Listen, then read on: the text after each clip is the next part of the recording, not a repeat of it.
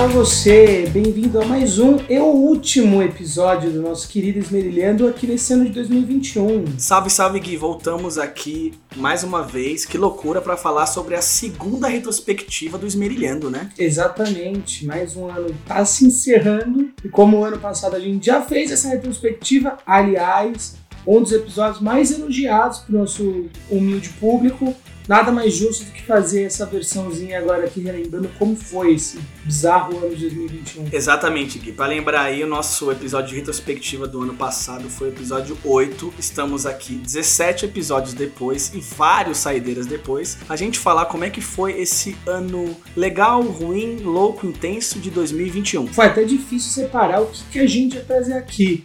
Na outra, a gente até brincou que ia fazer uma retrospectiva do bem, fazendo só umas coisas mais leves, tentando evitar coisas tão, tão trágicas. Acho que esse ano a gente vai seguir mais ou menos a mesma fórmula na medida do possível. Mas, cara, não tem como também deixar passar coisas importantes que aconteceram, né? Só porque elas são tristes ou pesadas. Sim, Gui, o que você falou também é interessante porque eu acho que você também teve essa sensação de que cada vez mais é difícil você distinguir o que é 2021 e o que é 2020, né, cara? Cara, total. Você acredita que eu até já tinha separado uma coisa aqui que eu falei no, na retrospectiva do ano passado que eu tinha achado que tinha rolado esse ano, mano. Bizarro. Eu realmente tava me confundindo. Achei que eu tinha participado de um bagulho esse ano, mas na verdade foi ano passado, já tá inclusive no episódio, na nossa última retrospectiva. Então, ouça lá, ainda é tempo, né? Não é só porque a gente já tá virando de ano que você não pode ir lá curtir, porque tem umas bobagens legais. E é legal para você situar o que é 2020 e agora bora pro episódio pra gente saber, Gui, de fato, o que, que aconteceu nesse nosso 2021. Bora! Bora!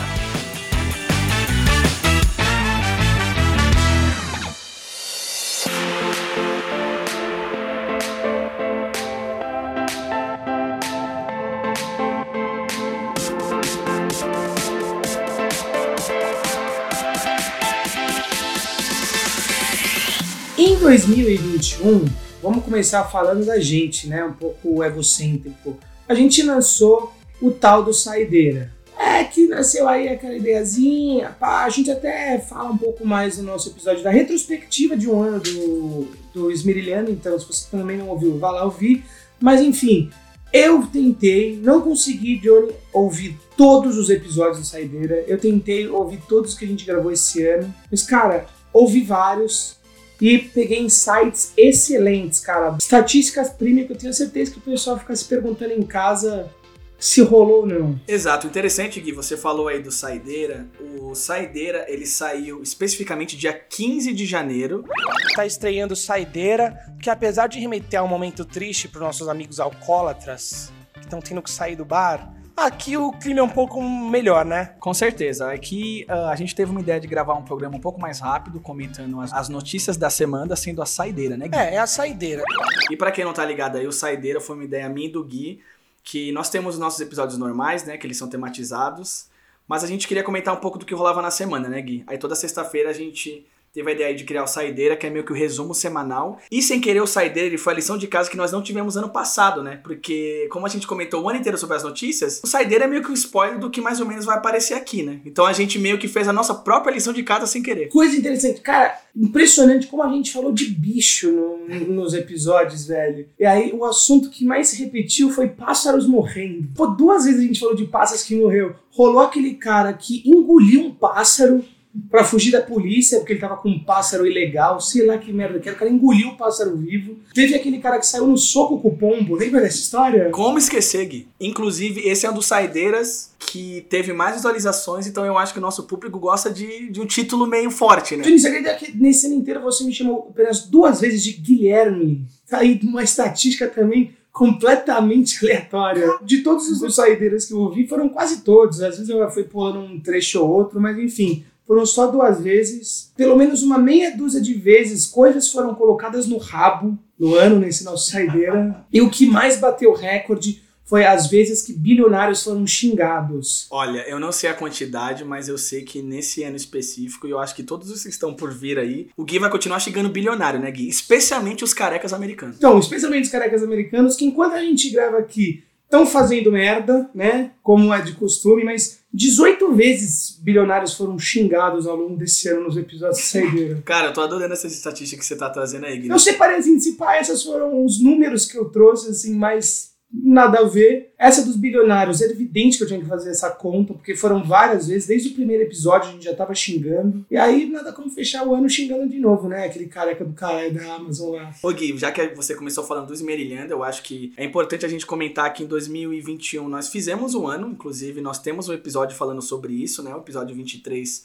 falando um pouco sobre a ideia do nome, sobre a, a criação do Saideira, como é editar e fazer um podcast. Em agosto rolou de eu fazer esse convite pro Johnny e, pra quem não sabe, dia 10 de outubro fizemos um ano. O Gui fez esse convite sobre o podcast, né? Claro que na hora eu topei, só que assim, quando você vai criar um projeto, e o nome? Como vamos batizá-lo?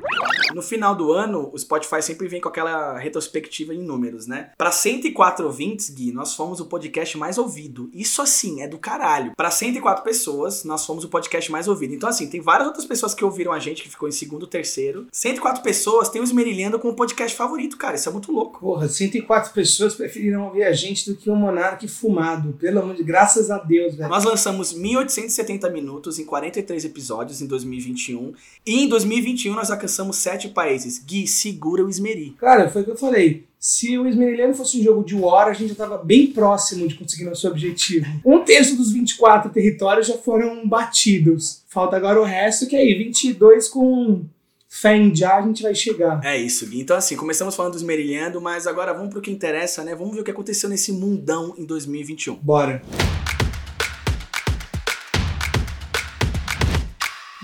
Você acha da gente começar falando desse Brasil brasileiro? Nós tivemos, Gui, o início da vacinação, que foi em 2021, e a primeira pessoa vacinada foi uma enfermeira de São O Paulo. Brasil já tem a primeira pessoa vacinada oficialmente contra o novo coronavírus. Uma enfermeira de São Paulo que trabalha na UTI do Hospital Emílio Ribas foi a escolhida para abrir a campanha de vacinação Eu emergencial. lembro que no nosso primeiro saideira, foi mais ou menos ali em janeiro, então a gente ainda tava meio incerto como estávamos com a vacina. Então, o nosso primeiro episódio do saideira, ele é até meio bad, né, Gui? A gente fala um pouco sobre pessoas negacionistas e tal. Então, nesse mesmo ano, a gente ter aí essa primeira pessoa, que foi uma enfermeira de São Paulo, sendo vacinada, a gente até trouxe no saideira. Foi bacana, né, cara? Pareceu um pouquinho de luz nesse ano, nesses anos, na verdade, tão escuros, né? Sim, sim. Nossa, isso foi bem, bem no começo mesmo. No começo desse ano, a primeira pessoa a tomar a primeira dose e a gente já tem, mano, uma galera tomando a terceira. Tivemos um avanço nesse caso aí no Brasil, né? Nessa, pelo menos nesse âmbito aí. Sim, poderia ter sido muito mais, mais rápido, como talvez o acontecimento político do ano, que foi a CPI da Covid, mostrou pra gente. Mas, enfim, tamo aí, né? Não vamos reclamar. Exato. E Gui, eu sei que você acompanhou muito da CPI da Covid, né? Você trouxe bastante no Saideira. Nós tivemos a CPI da Covid, que pra quem acompanhou, meio que criou-se uma CPI aí pra gente falar sobre esse negacionismo do Brasil, a responsabilidade do governo em cima desse descaso, né, do governo com os cuidados com a Covid. A gente acabou meio que descobrindo muito mais coisas, né, sujas aí por dentro, mas enfim, acho que foi um acontecimento muito importante desse ano, não tinha como não citar, né? No dia 17 de março de 2020, a Pfizer encaminha uma correspondência ao senhor presidente da República, Jair Messias Bolsonaro. Ah, então, mano, acho que de fato, é, é sério mesmo, de tudo que aconteceu aqui no, no Brasil, talvez tenha sido o de mais impactante na política, tanto que, você viu, assim, é, é senador mudando de partido, a Simone Tebet, que foi uma das senadoras de destaque da, da CPI, se lançou a pré-candidata a presidente, então você vê como isso gerou muito holofote, né? Cara, nossa, tantos personagens. É um bagulho que eu te falei, cara. É, é, essa CPI da Covid foi meio que o House of Cards brasileiro, cara. Um monte de gente envolvida em um monte de coisa, as mesmas pessoas envolvidas em um monte de coisas diferentes, cara, bizarro. Gui, pareceu um BBB bem grandão. E falando em BBB, nós tivemos Big Brother Brasil em 2021, né? Juliette, você é um fenômeno. No palco, montado pelo público, você nunca saiu do primeiro lugar. Você é campeã do BBB 21, Juliette! Você Cara, não- você não ficou com a sensação de que esse ano reality shows floparam? Interessante você falar isso. Antes da gente entrar de fato no BBB, nós tivemos a tentativa aí flopadaça da Globo em trazer o No Limite de volta, né? Caralho, escrevi isso na minha pauta. Novo no limite flopado. Flopadíssimo, tanto que eu e o Gui nós comentamos os Saideiras aí, quem nos ouve sabe que nós assistíamos a versão anterior, que era super trechaça. Eu fui assistir uma vez esse No Limite, eu achei fraquíssimo, porque passa uma vez na semana e meio que é um corte e já é muito editado, então você já fica meio assim, tá, eles vão mostrar o que eles querem. Tudo bem, o Big Brother é assim também, mas tem o pay-per-view, tem o Twitter. E sei lá, as pessoas meio que não eram interessantes, então eu achei bem nada a ver esse No Limite, assim. Olha que eu fui com boa vontade, viu? Nossa, cara, e o mais louco é que você pensar que esse ano, velho, aquele Bill Arcrebiano lá tá no terceiro reality. A gente tá gravando antes da Fazenda acabar, a gente não sabe se ele foi campeão da Fazenda, mas ele realmente tá entre os finalistas da Fazenda. E é um bagulho bizarríssimo, velho. O maluco, ele é tipo arroz sem sal nenhum, tá ligado? Eu nem sabia que ele tava na O Fazenda. cara participou do BBB 21, que foi estranho. A gente, inclusive, comentou que esse BBB ia ser esquisito conta da pressão que ele tinha do que foi o 20. Eu e o Gui, nós tivemos esse compromisso por causa do Saideira no começo de assistir de fato o BBB, né? Pra gente trazer os nossos insights aí. O começo foi interessante, porque aquele negócio lá da Carol com K, eu acho que trouxe discussões interessantes. Como o BBB, na verdade, ele nasceu que é pra ser um experimento social, né? Você jogar várias pessoas diferentes numa casa e ver como é que elas vão lidar com aquilo. Só que eu sinto que depois que a Carol com K foi embora tal, eu meio que perdi o interesse no programa, sabe? Eu não sei se as pessoas que ficaram lá eram interessantes pra eu ficar assistindo. A vencedora do, do reality, na verdade, foi a Juliette, mas moralmente foi o Gil. Volta! Volta em mim todo mundo! Pronto! Acabou! Podem voltar! Porque as- a pessoa fala aqui, sabendo, eu me solto! Eu tô indignado! Eu tô indignado! Ah! Então, assim, foi um episódio meio estranho, meio interessante ao mesmo tempo, porque, como você falou, tinha a sombra de 2020, então tinha uma pressão, né, de falar sobre coisas importantes tal. Então, no final já não tava meio que me importando, mas parece que o BBB tá mais forte do que nunca ainda, né, Gui? Esses episódios aí que foram rolando nas primeiras semanas só deixaram mais bodeado, tipo, o que, que tá rolando, tá ligado? Só um pessoal esquisito. Então todo mundo meio já com media train, tá ligado? Eu achei ruim o BBB 21, achei ruim No Limite. Bom, a Fazenda é a Fazenda, o nível dela é esse aí mesmo. Ela viveu um mundo paralelo de realities. Sei lá, mano, pra mim foi um ano bizarro, assim, principalmente quando a gente tá falando de Globo, mano. Tem aqui, lançou aquele negócio lá que passa de domingo, que é aquele bagulho que tenta imitar um, sei lá, tentou cativar o público gamer, sabe? Que você leva as pessoas pra fazer umas provas. Zigue-zague Arena. Essa é a nossa arena do Zig Zag, à sua inteira disposição para você brincar com a gente. Cara, que programa bizarro também, cara. Eu não sei que, que a Globo errou tanto a mão, velho. Mas falando em Globo, Gui, uma coisa que aparentemente ela acertou a mão, eu pelo menos gostei, foi aquele The Masked Singer, né? É um mistério, tem um segredo.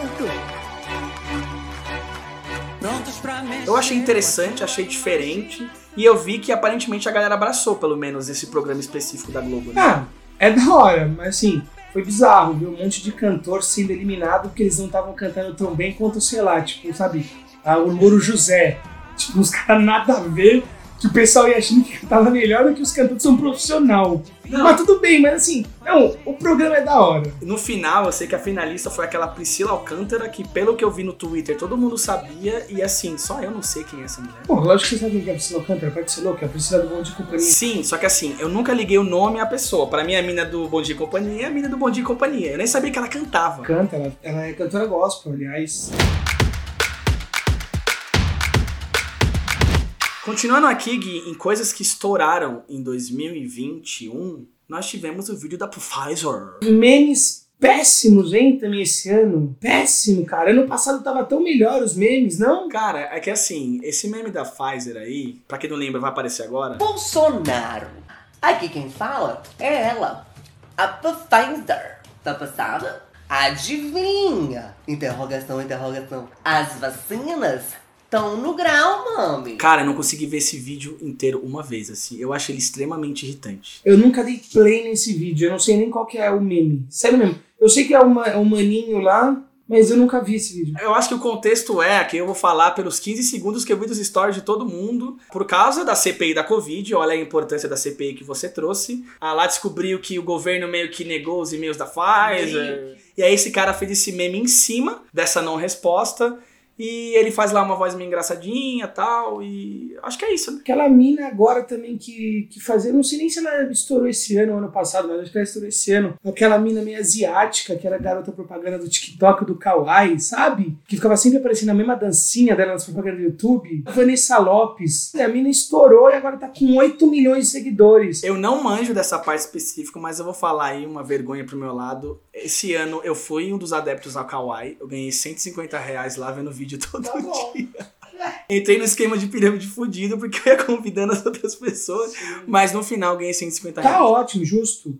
Mas assim, cara, você lembra de muitos memes? Você noção, eu não coloquei nenhum meme aqui, porque eu não lembro de memes que foram marcantes esse ano. Gui, não sei se entra como meme, mas nós tivemos a explosão sem sentido, não sei de onde veio, da palavra cringe. Você provavelmente já ouviu essa palavra em muitos lugares. Até porque ela foi bem usada na internet durante os anos. A definição dela em inglês é tipo você ter nojinho de algo, sabe? Mas também pode significar vergonha alheia. Cringe não é um meme, né? É, foi uma palavra que surgiu aí. Cara, uma palavra que eu não sei porque alguém achou legal de ressuscitar aí. Você acha cringe legal? Eu achei legal, inclusive aí, bastidores do Esmerilhando, a gente quase gravou um episódio sobre cringe, sobre coisas cringe, se somos cringes, enfim. Esse foi um meme barra palavra que estourou, não sei se é que essa categoria existe, que teve em 2021.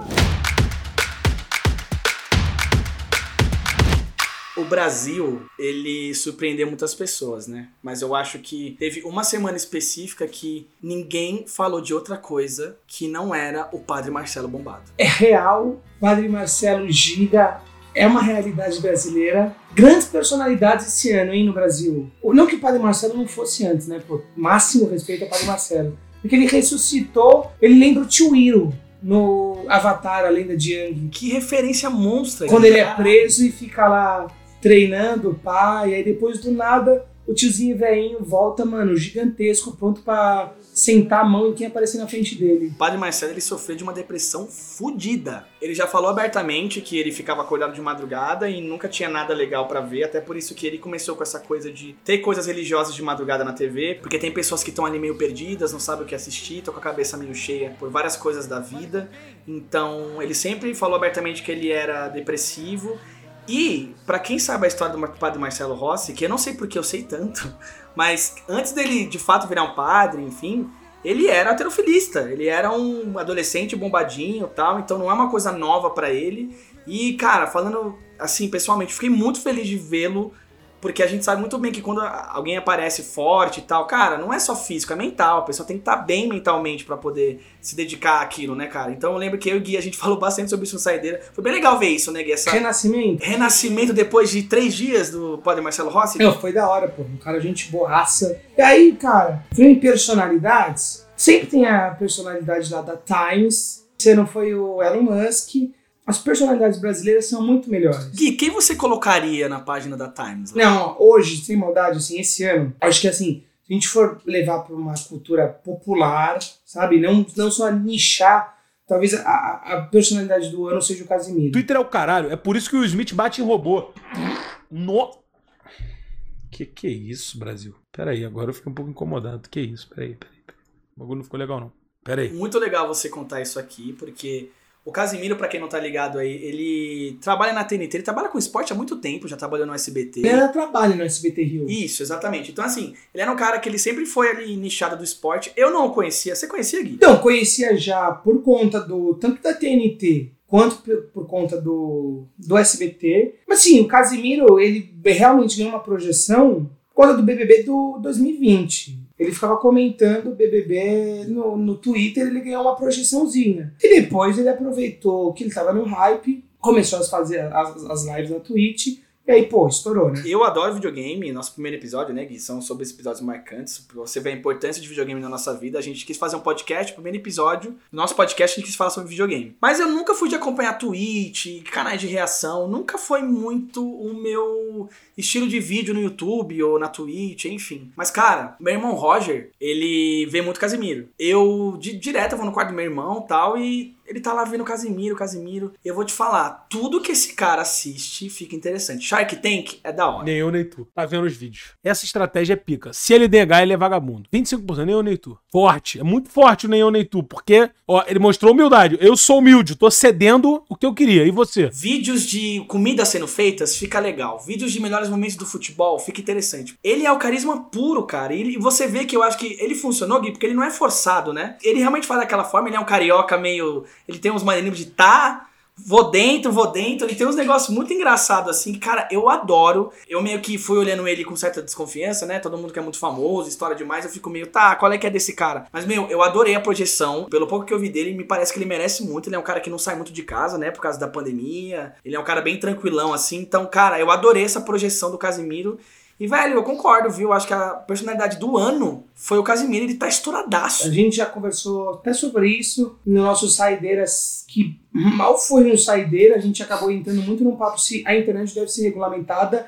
Aliás, esse é o título do episódio. E aí, tipo, eu trouxe algumas experiências, alguns estudos que eu faço. Tanto que quando a gente também fez é, o nosso experimento, que aí já não foi nem esse ano, foi ano passado que eu e o Johnny trocamos nossas contas nas redes sociais, né? Alguns experimentos que a gente fez, alguns estudos. Cara, como esse mundo de internet, ainda mais esse público que consome o Casimiro, é, é um público que, assim, tá muito propício a começar a consumir merda na internet, tá ligado? Você vê o Casimiro é um cara que é bem coerente, tá bem mais pro nosso lado, um lado mais humano, do que esse lado louco de. Ah, puta, esse papo meritocrático, de encher a- o bolso de dinheiro, puta, de sucesso acima de tudo. Então acho que é importante, cara, porque ele tem um público jovem, é importante que, velho, crianças que estão aí formando opinião, conhecendo o mundo, ou são pessoas mais cientes da realidade brasileira, né? Não esses lunáticos que só sabem olhar pro próprio umbigo. Ele fala sobre coisas muito importantes de um jeito muito engraçado, então às vezes os vídeos deles parecem engraçados, mas ele tá falando uma coisa muito séria. Direto você vê ele palestrando sobre vacina. Outro dia um moleque, devia ser meme, claro, mas o moleque pergunta: aqui é o melhor lugar pra eu falar, né?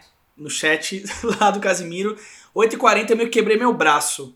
Onde é que eu posso ir? Casimiro brincando, e é muito engraçado a reação dele. Mas ele começa a falar de uma forma muito séria pra pessoas que não sabem. Galera, o SUS não, não nasceu pra dar a vacina pras pessoas e morreu. O SUS, ele existe aí há muito tempo. Você pode ir lá, qualquer pessoa. Você não precisa ser pobre, ser rico. Aceita qualquer pessoa. Você pode ir lá a qualquer momento. O SUS, ele vai, ele existia antes da vacina e vai continuar depois. Então, ele falando de uma forma engraçada, ele tá passando uma informação super importante pra, pra galera, sabe? Acho que o SUS foi criado agora pra vacinar. Aí acabou. Quando acabar a vacinação, acabou o Covid, acabou o SUS. Porra, moleque! Ah, pô, tu fez de sacanagem. Tu mandou de sacanagem essa mensagem. Pô, me irritei pra caralho agora. E aí, saindo de Casemiro, mas continua em personalidades brasileiras, vamos lá, vamos começar a vir. Talvez a galera que tá tentando cavar uma vaguinha na Fazenda do ano que vem, ou no próximo de férias com ex, doutora Deolane. Esquece, fica, as doutora tá estourada.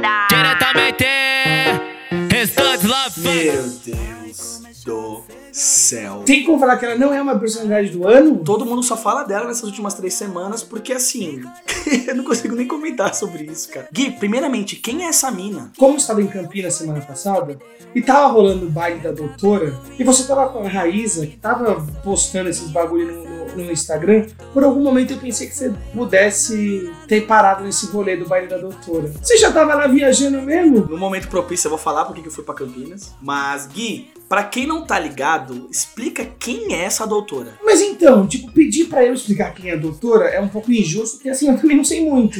Eu sei que é a ex-mulher do Kevin. Acho que acabou aí, né? Que, cara, ficou famosa por conta da fatalidade, sei lá, como que se chama, que aconteceu com ele. Essa história ainda é bem confusa, né? Inclusive, a gente não vai focar aqui, mas um dos acontecimentos de 2021 foi a morte do MC Kevin, né? Que abalou um pouco aí o... Funk, né? Era bem conceituado. Mas enfim, acho que talvez ela fosse nichada por conta de o pessoal conhecendo ela como esposa do Kevin. E agora, cara, virou, sei lá, DJ, influencer, não sei nem com o que dizer dela, tá ligado? E aí, de vez em quando, ela faz uns bicos de advogada. Quem é Esmerinete, Esmeri Louco, sabe que no episódio 14 a gente falou sobre os primeiros passos de um DJ, Quem ouviu o episódio sabe que eu gosto muito de eletrônica e que o Gui não gosta. Eu gostando de eletrônica, eu tenho amigos e amigas que gostam muito de eletrônica. Então, assim, essa mina foi pauta em todos os grupos com essa galera que eu conheço. Porque, tipo, é uma mistura de André Marques, só que pior, assim. Então, ela estourou aí, ela é advogada, né? Ex do MC Kevin, aí ela meio que estourou, conheceu a Loki, só a galera que, né, o povo mais aí, raiz da eletrônica não gosta. Tem um povo aí que não gosta dessa projeção que ela pegou por causa da morte do ex dela, enfim, aí você já entra aí num, num assunto um pouco mais espinhoso, mas não dá pra negar que nesse final de ano, dezembro é da Deolane. Cara, eu vou te falar que eu acho que você errou. Dezembro só não era Deolane porque chegou alguém caminhão na descida, sem freio. Quem que foi, Gui? Vitube. Bom, meu nome é Vitória, tenho 20 anos, moro em Sorocaba, interior de São Paulo. Sou atriz e sou youtuber também. Vitube tá entre as personalidades do ano. Assim, cara, ela era bem nichada pra um público juvenil. Eu não conhecia, por exemplo. No começo do ano, ela era uma youtuber de adolescente que entrou no BBB. Pra mim, ela termina como se pá a pessoa que mais beijou no Brasil em 2021.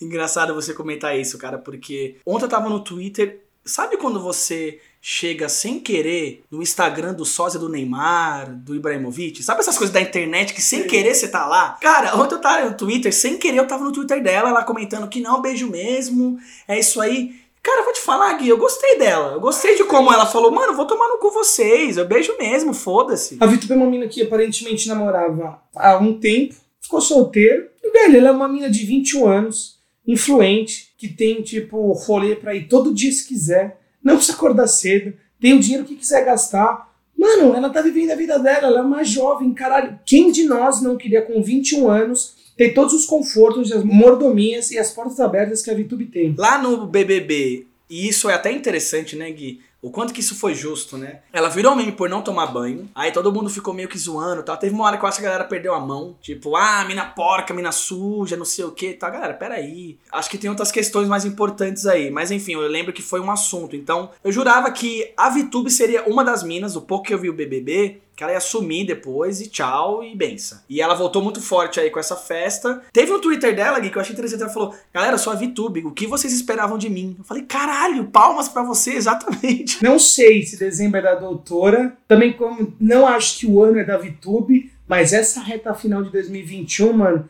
a VTube cavou. É, Ó, tá aqui, velho, previsões pra 2022. VTube estará no próximo de férias com ex. Eu aposto, mano, eu aposto se você, quando for assistir, vai lembrar que você viu primeiro aqui. Gui, teve outra personalidade esse ano, Gui. Não é uma pessoa, mas eu acho que fez um burburinho, que foi o touro da B3, né? Foi inaugurada hoje no centro de São Paulo uma escultura chamada Touro de Ouro, inspirada no de Wall Street, que fica no centro financeiro de Nova York, nos Estados Unidos. Ah, esse aí, vou te falar que ele durou bastante ainda, viu? Durou dois dias. A discussão sobre ele tá até hoje aí, né? Depois que esse touro da B3 saiu da B3, a B3 aí é na frente do, do prédio da Bolsa, né? Gui, aqui em São Paulo. Não saiu porque o governo de São Paulo ouviu o brasileiro e achou aquilo descabido e sem time. Não, é porque não tinha licença mesmo. E eu achei muito interessante como uma forma de revolta, de resposta, um artista cearense, que eu não peguei o nome aqui, desculpa, colocou lá um touro amarelo e raquítico morrendo de fome como protesto e eu achei isso foda. Eu gostei muito só da existência do touro bombado dourado da B3, só com essa resposta que eu achei tão no mesmo nível, sabe? A escultura é de uma vaca magra e amarela que tinha sido instalada na frente da Bolsa de Valores de São Paulo é retirada. A obra foi colocada no local, no mesmo local onde estava o Touro de Ouro. Um pouco antes disso, tinha rolado aquele episódio também que uma associação que cuida de moradores de rua fez um churrasco na frente do touro para moradores de rua num dia da semana de noite, para alimentar pessoas famintas. E é aquilo que a gente já falou e a gente vai repetir assim, cara, quão diferente seria o Brasil se um pai que trabalhou o dia inteiro e não conseguiu levar meio quilo de frango pro filho por falta de dinheiro, né? Incomodasse tanto quanto pessoas revoltadas com uma bosta de um pedaço de plástico. E eu, eu vi pessoas falando depois que ele foi removido, né? O touro, no caso, que, ah lá, agora a fome acabou, agora não sei o que. Cara, não é sobre isso, né? E eu acho que você comentar isso mostra um pouco quão alienado você tá. Porque nunca foi sobre a fome do Brasil. Na verdade, foi sobre o time, foi sobre a falta de tato, né? Será que é o momento nosso, Gui, de celebrar o Brasil, os negócios do Brasil, a bolsa como um todo? Nesse momento, sabe? Eu sei que foi um presente lá do cara. Pra você que quer saber mais informações, a gente falou no Saideira, a gente falou um pouco mais aprofundadamente. Mas foi um presente, não foi algo do governo de São Paulo tal. Mas mesmo assim, Gui, precisamos do departamento vai dar merda. Alguém chegar e falar, galera, essa ideia aí vai dar merda? É, é incrível, né, cara? Se São Paulo, se a cidade de São Paulo vive extremos tão grandes, né? E eu acho que esse exemplo mostra bastante, assim, velho. A gente tá falando do prédio onde o dinheiro acontece em São Paulo, que fica na região, talvez com a segunda, terceira ou primeira maior concentração de moradores de rua. O contraste que existe na calçada de uma rua de São Paulo, da cidade. Imagina, velho, o contraste que tem no Brasil inteiro, tá ligado? E aí, esse cara que acha que o Brasil tá legal porque ele tá botando um, o touro lá, ele vai chegar na casa dele, abrir um uísque de 800 reais, tomar um copo, enquanto ele assiste, sei lá, CNN, Caio Coppola falando merda lá, e pra ele o Brasil tá bom, mano. É essa falta de capacidade, que inclusive amigos nossos que estão ouvindo isso aqui, que ficaram falando essas atrocidades, defendendo essa barbaridade, não conseguem, pô, ter um pouco de empatia de enxergar que, cara, esse touro, ele representa isso mesmo, velho. Que tem alguém muito feliz com a situação do Brasil, enquanto tem 51% da população com risco de passar fome. Bom, saindo um pouco do touro, voltando pro humano, mas será que sim? Tivemos o Lázaro em 2021. Nós temos essas imagens das equipes de cavalaria aí trocando tiros. Possivelmente é, pode ser aí o, o Lázaro trocando tiros com os policiais, porque logo depois foi encontrado então aí pelo o- o- as equipes aí do Canil uma camiseta, inclusive com marcas de sangue. Se for do Lázaro, o secretário de Segurança Pública acredita que ele esteja ferido. Quem viveu no Brasil certo interesse ou até um tipo de medo, porque essa situação do Lázaro foi meio tensa, né, Gui? Foi um negócio que foi escalonando, foi escalonando, é serial killer, o cara não é pego, bicho do mato. O final da história não é tão legal assim, é meio broxante, né? Depois você vai entender o que aconteceu mais ou menos, mas não tem como falar que o Lázaro, durante duas, três semanas, foi meio que o assunto do Brasil. Você vê, né, como a gente quer ficar fantasiando e inventando histórias de Hollywood na nossa cabeça. Lázaro nada mais era do que um matador de aluguel contratado por pessoas do agronegócio que só queriam fazer o que fazem sempre, né, mano? Acabar com o povo brasileiro. Eu lembro que pessoas que moravam ali perto de onde estava acontecendo estavam meio em choque, porque, meu, o cara não era pego. Vieram histórias que ele de fato já morou lá, então, cara, eu acreditei. No começo eu acreditei que, peraí, esse cara é foda, até porque, pô, ele mora lá, ele sabe de tudo tal. E no final que o Gui falou aí, na verdade parece que ele era um contratado pra desvalorizar ali a área, enfim, por isso que eu falo que é broxante no sentido de todos esses roteiros que nós criamos, porque parecia tão mais interessante, né? O brasileiro. E aí eu percebi com o Lázaro que ele tá louco pra ter um serial killer pra chamar de seu, né? É, não é louco, né? Isso, assim, é nada mais é do que anos de Datena na televisão. Inclusive, o Datena não, mas o Bate, o que ele surfou nesse negócio. Só não o Datena, porque o Datena não tava lá naquele horário, né? Mas foi um negócio tão. tão. Nojento. Á- Às vezes, Orelha, sabe o que eu acho assim? A gente tem que às vezes pensar, parar e virar e falar assim, cara, existe Luiz Basso na China ou na Coreia do Norte? Se existiu, já morreu. Então, será que eles não estão certos?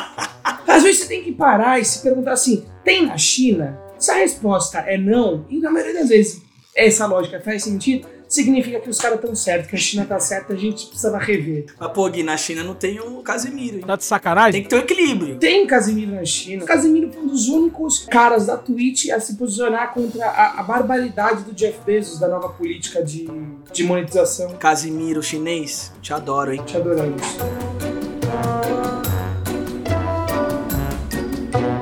Esse ano, ainda no Brasil, rolou aquele caso bizarro da ganhadora de 160 milhões né, da Mega da Virada que não foi buscar o prêmio. O prêmio da Mega Sena da Virada está no meio de um impasse. O ganhador dos 162 milhões de reais tinha até ontem para receber o dinheiro, mas não apareceu, E não. aparentemente não acompanhei, talvez você tenha novidades. Eu não sei o que aconteceu no final dessa história. A gente relembrou outro dia isso, e aí, e aí, ouvindo Saideiras, eu lembrei que eu trouxe atualizações dessa história de semanas depois. Logo que acabou o prazo para ela buscar, era uma mulher. Ela alegou que ela tinha problemas psicológicos e acabou esquecendo, enfim. Pediu, né, para poder, sei lá, resgatar. E parou aí. Procurei novas atualizações dessa história, não sei o que rolou, mas só aquilo que eu te falei. Acho que esse papo vai pra justiça. E, pô, sinceramente, tem que pagar, né? É justo, né? Claro que lá tem as regras, eles têm lá os protocolos dele, que se não me engano, né, Gui, depois de alguns dias. Depois de meses, 90 dias. Isso, depois de três meses, não pode mais, de fato, receber o prêmio. Eu até acho justo, se não, né? Pô, essa pessoa em 90 dias não foi atrás. Mas eu lembro que estourou porque foi um prêmio muito grande e tava todo mundo meio besta, porque pra você ver que é meio raro acontecer, assim, de certa forma, um prêmio tão grande ninguém lá receber, porque todo mundo ficou sabendo que ninguém virou a nova milionária do Brasil, né? E aí, ainda em Brasil, esse ano tivemos o fim do Yahoo Resposta, né? me salvou já tanto. E também me ferrou tanto, porque as respostas lá eram também de qualquer lugar, né? Foi o fim do Yahoo Respostas e o fim de um ciclo, né? O Yahoo também. Hoje é raro você ver alguém com Yahoo. Eu tenho Yahoo, que eu não uso mais, né? Mas foi meio que o final de um ciclo aí, né? Yahoo. Então hoje você só vai no YouTube mesmo, né? Sim. É mais fácil, né? E aí, Johnny, esquecemos de uma personalidade, que na verdade são duas, mas que aparentemente estão unidas numa só missão. Gabriel Medina e Yasmin Brunet. O Gabriel Medina entra no mar daqui a pouco, mas atenção, sem a presença dos pais pela primeira vez na carreira.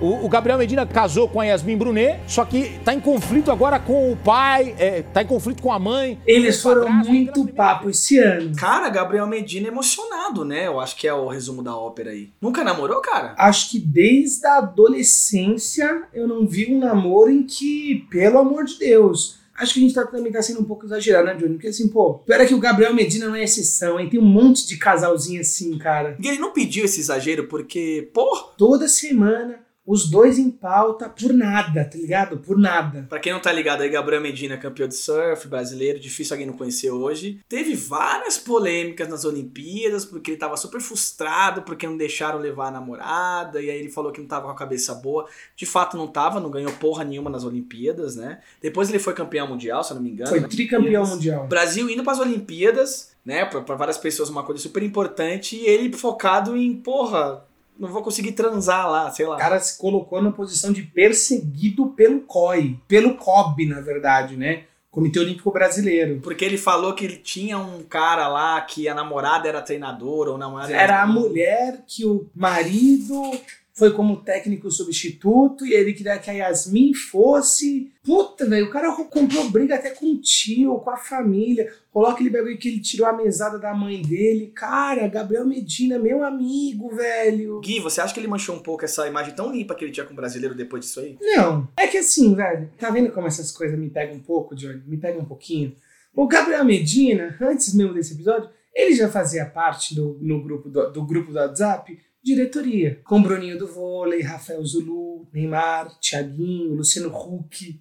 Ele, ele é um membro da diretoria. Aquele surubão de Noronha tá com o Gabriel Medina envolvido. Aquele episódio de anos atrás, o surubão de Noronha. Gabriel Medina já é um cara que já tinha enchido o saco faz tempo. Só que aí ele decidiu pegar um momento legal das Olimpíadas e ser maior que era. Com esse papo chato do caralho de que queria levar aquela mina insuportável do caralho também, viu, mano? Foi um negócio muito louco, né, Gui? Porque o Medina ele trouxe uma coisa importante pro Brasil, isso você não pode negar, ninguém se importava com surf. Inclusive, até uma pauta que a gente fala, né, Gui, num dos episódios do Esmerilhando. No episódio 5, Gui, que a gente até comenta se o brasileiro gosta de vencer ou de torcer. Como o Medina brasileiro ganhou o surf, todo mundo teve essa projeção, começou a se interessar. Então, assim, foi um negócio legal. É sempre legal quando o novo esporte é introduzido aqui no Brasil, de uma forma como o UFC foi, como o surf foi e outras modalidades que a gente vai falar um pouco aí mais pra frente, Gui. Ele foi importante, não dá pra negar isso, mas eu fiquei um pouco decepcionado com ele nisso aí. Eu acho que as Olimpíadas duram no máximo um mês, né, Gui? Dura um mês, mas assim, pro Medina durar duas semanas no máximo, porque ele faz a prova e vai embora. Pô, deixa eu fazer aqui a prova, tudo bem minha namorada não, não ir, eu namoro com ela, posso vê-la todo dia, né? Mas sei lá, não foi bem o que ele pensou, então eu fiquei um pouco decepcionado nessa parte, assim. Falar do- aí, dos maiores burgueses que habitam essa bola flutuante? Como esse ano a posse de Joe Biden. Joe Biden, presidente eleito dos Estados Unidos, chega a Washington. Ao lado de Joe Biden, sua esposa desce a escada do avião que o trouxe de Delaware, sua casa, para sua nova casa, Washington. O Capitão América? Eu entendi a referência. O Capitão América, velho. O cara que, por um- algum motivo, os lunáticos decidiram colocar como salvadores da Terra. É um velho, rico, preconceituoso, que tá vindo substituir outro velho rico preconceituoso um pouco mais lunático. Isso você me pegou de surpresa. Foi em 2021. E eu avisei que é da bigode, hein, mano. Não quero vir pagar aqui de pai galo, porque isso era óbvio que é da bigode, esse imbecil. Mas tá aí, velho.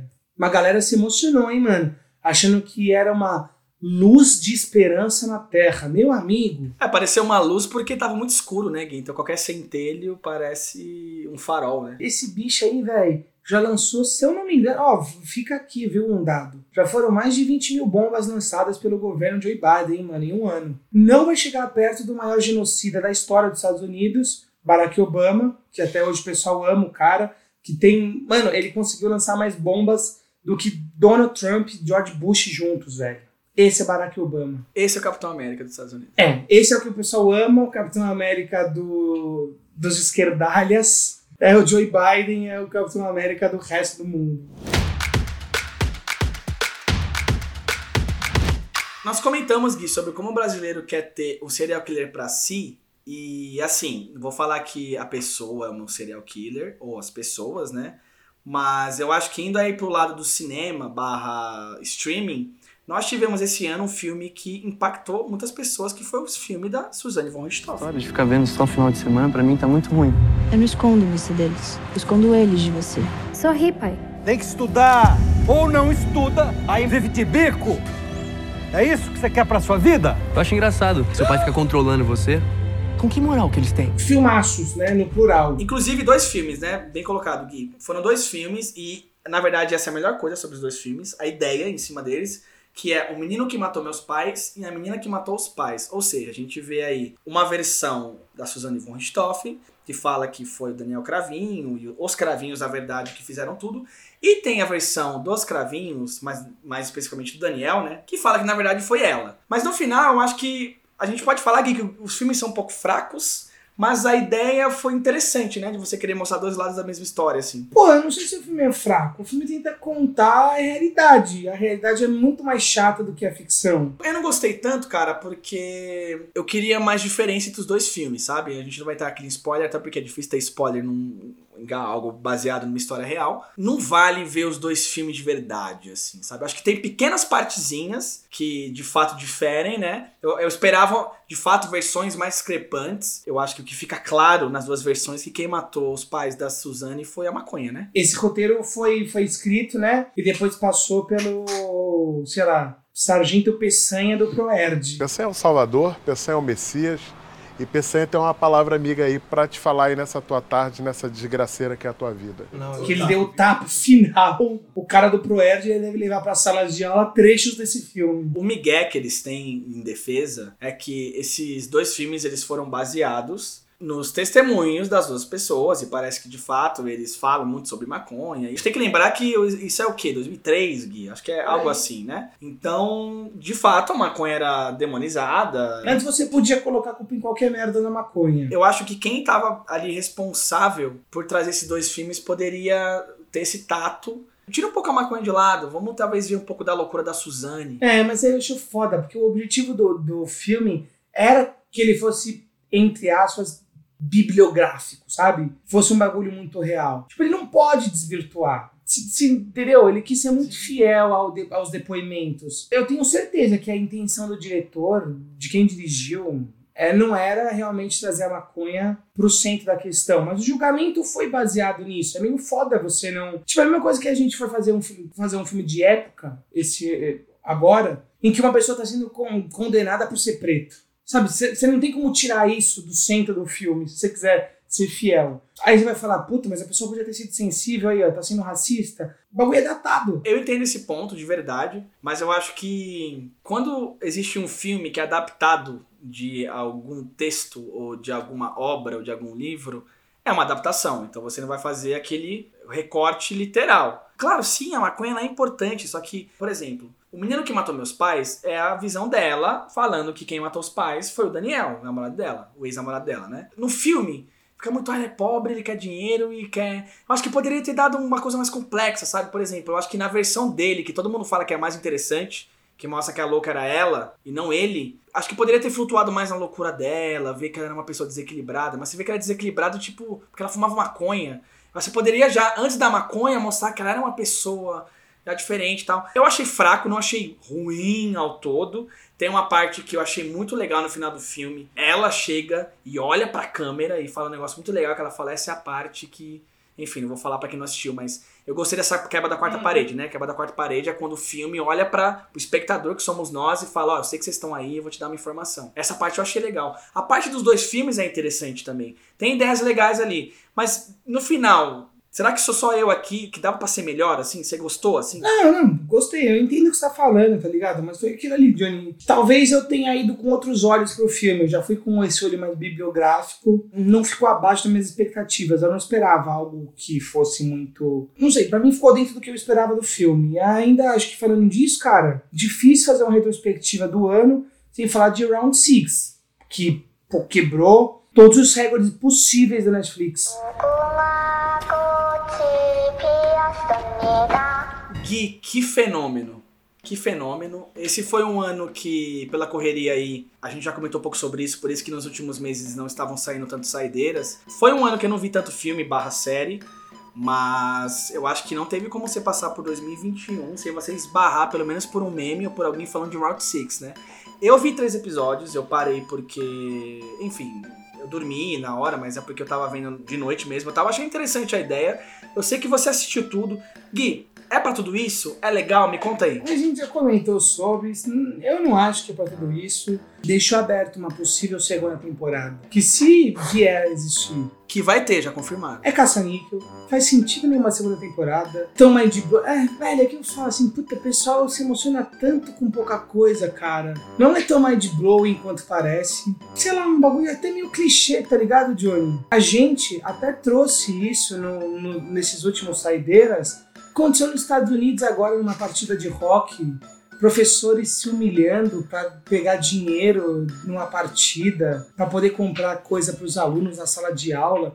Cara, qual que é a diferença disso pro Round Six, tá ligado? É só o capitalismo humilhando pessoas em troca de dinheiro. Interessante isso que você trouxe, Gui, porque é uma troca de ideia que eu e a gente tem faz tempo, porque eu sou um cara que eu adoro o Black Mirror, e o Gui fala que, na verdade, é uma releitura já cansada e óbvia, só que aí, é, o meu contraponto com o Gui é: Gui, nem todo mundo vê o que tá acontecendo, né? Por exemplo, às vezes é meio óbvio, Black Mirror é aquela série que foi comprada pela Netflix, que ela fala como a tecnologia pode nos afetar de diferentes formas e cada episódio tem uma história diferente.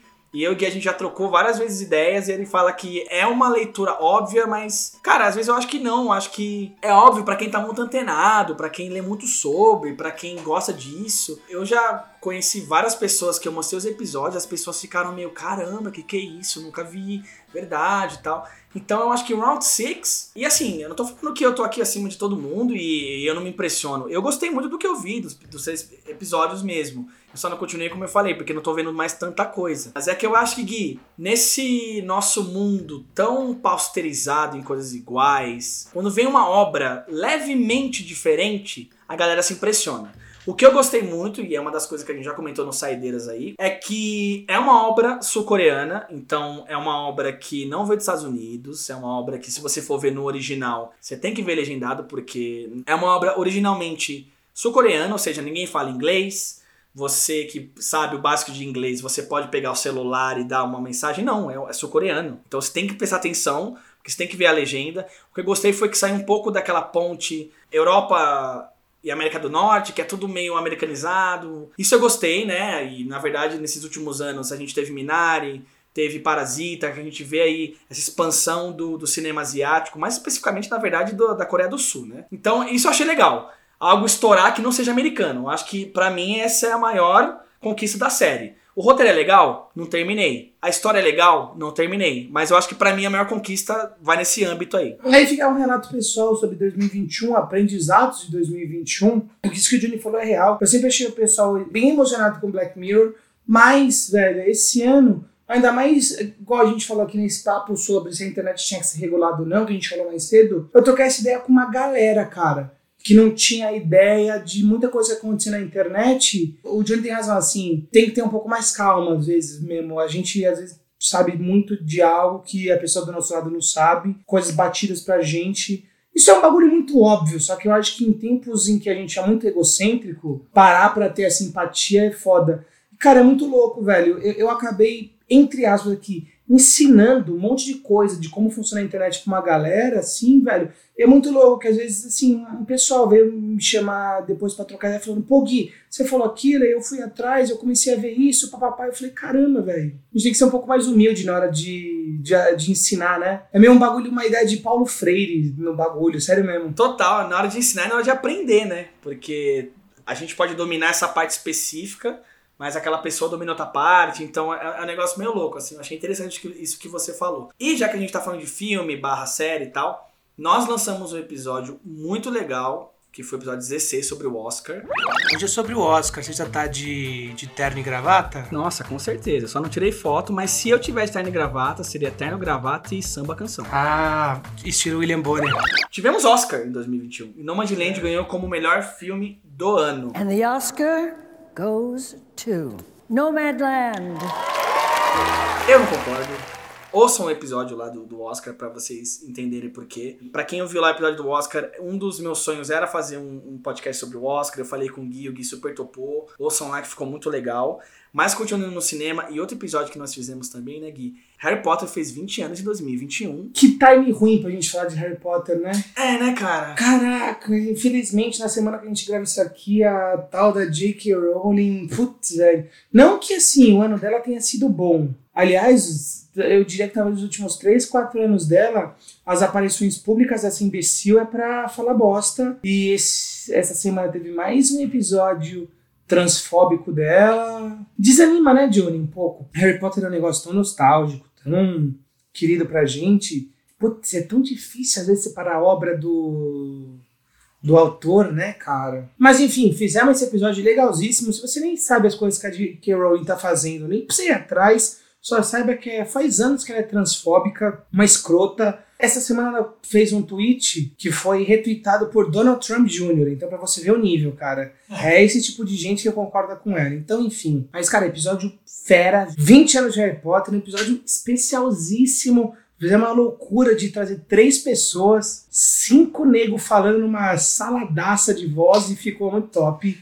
Faz 20 anos do lançamento de Harry Potter e a Pedra Filosofal nos cinemas. Primeiro, só eu me senti velho quando eu descobri isso? Hum, acho que não. No meu caso, um pouco. Eu não me sinto tão velho assim. Eu acho que Harry Potter mora no nosso coração, entendeu? Então a gente pode estar velho, mas a gente vai se sentir criança sempre que lembrar dele. Eu me senti bem velha, mas é porque no momento eu já estou numa crise de idade muito forte, então não, tem, não é muito a ver com Harry Potter, não.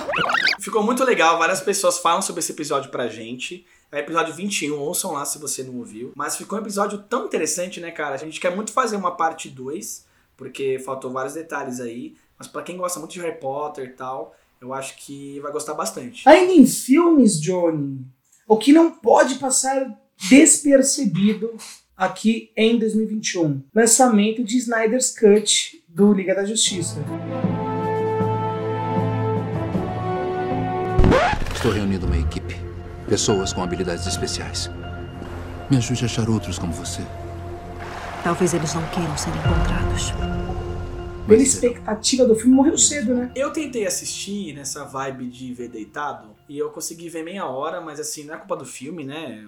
Enfim, tô vendo muita coisa deitada, eu acabo dormindo. Eu entendi o porquê, porque, enfim, pra quem não tá ligado, o Zack Snyder, ele é o diretor do Homem de Aço, filme do Superman, ele é o diretor do Batman vs Superman, e ele originalmente era o diretor Liga da Justiça, só que ele teve que sair porque a filha dele cometeu suicídio, então obviamente ele saiu do projeto. Quem assumiu a cadeira de diretor foi o Joss Whedon, que é o diretor do primeiro Vingadores, então, pô, pelo retrospecto, fala, pô, o cara sabe trabalhar com vários heróis, tal, sabe dar o tempo de tela pra cada um. Mas acabou, sabe, meio Frankenstein? Muita gente mexendo. Ficou um filme meio estranho ver esse- essa versão do Zack Snyder que eu não terminei de ver, mas pelo menos a visão do cara, né? Não assisti tudo, mas eu lembro, Gui, que é importante você trazer que teve todo um burburinho na internet por causa disso. Esse é um filme, e é interessante você trazer isso, que mostra o poder da internet. A internet foi tão chata que a Warner foi lá, deu dinheiro pro cara para regravar as cenas. Nós tivemos um filme que a internet conseguiu trazer de volta. Então eu acho que vale citar aqui no episódio. Mas em filmes, talvez, cara, o maior acontecimento do ano, ou talvez pelo menos assim, vai, que tá mais fresco na memória, é o tal do Miranha. Olá, Peter. no momento que nós estamos gravando esse episódio, nós ainda não assistimos. Porque ele tá estreando agora, enquanto a gente grava.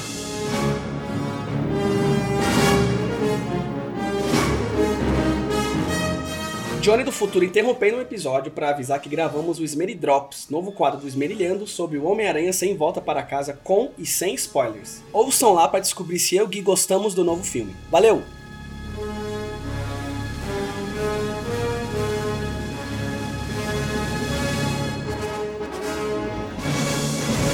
Previsões do passado dos Merilhando, porque vai sair isso aqui mais pra frente. Tem tudo pra ser o filme do ano. O trailer já passou, o trailer do Ultimato, que já era o maior de todo o tempo do YouTube. Pra você ver ainda que nesse mundo de Vingadores, de Liga da Justiça, o herói pobre, fudido, ainda é o preferido da galera. Mesmo esse aí, o último aí, não sendo fudido. hein? Ah, não, mas é por exatamente. A gente só tá se identificando muito com esse filme porque o fudido aparentemente tá nele.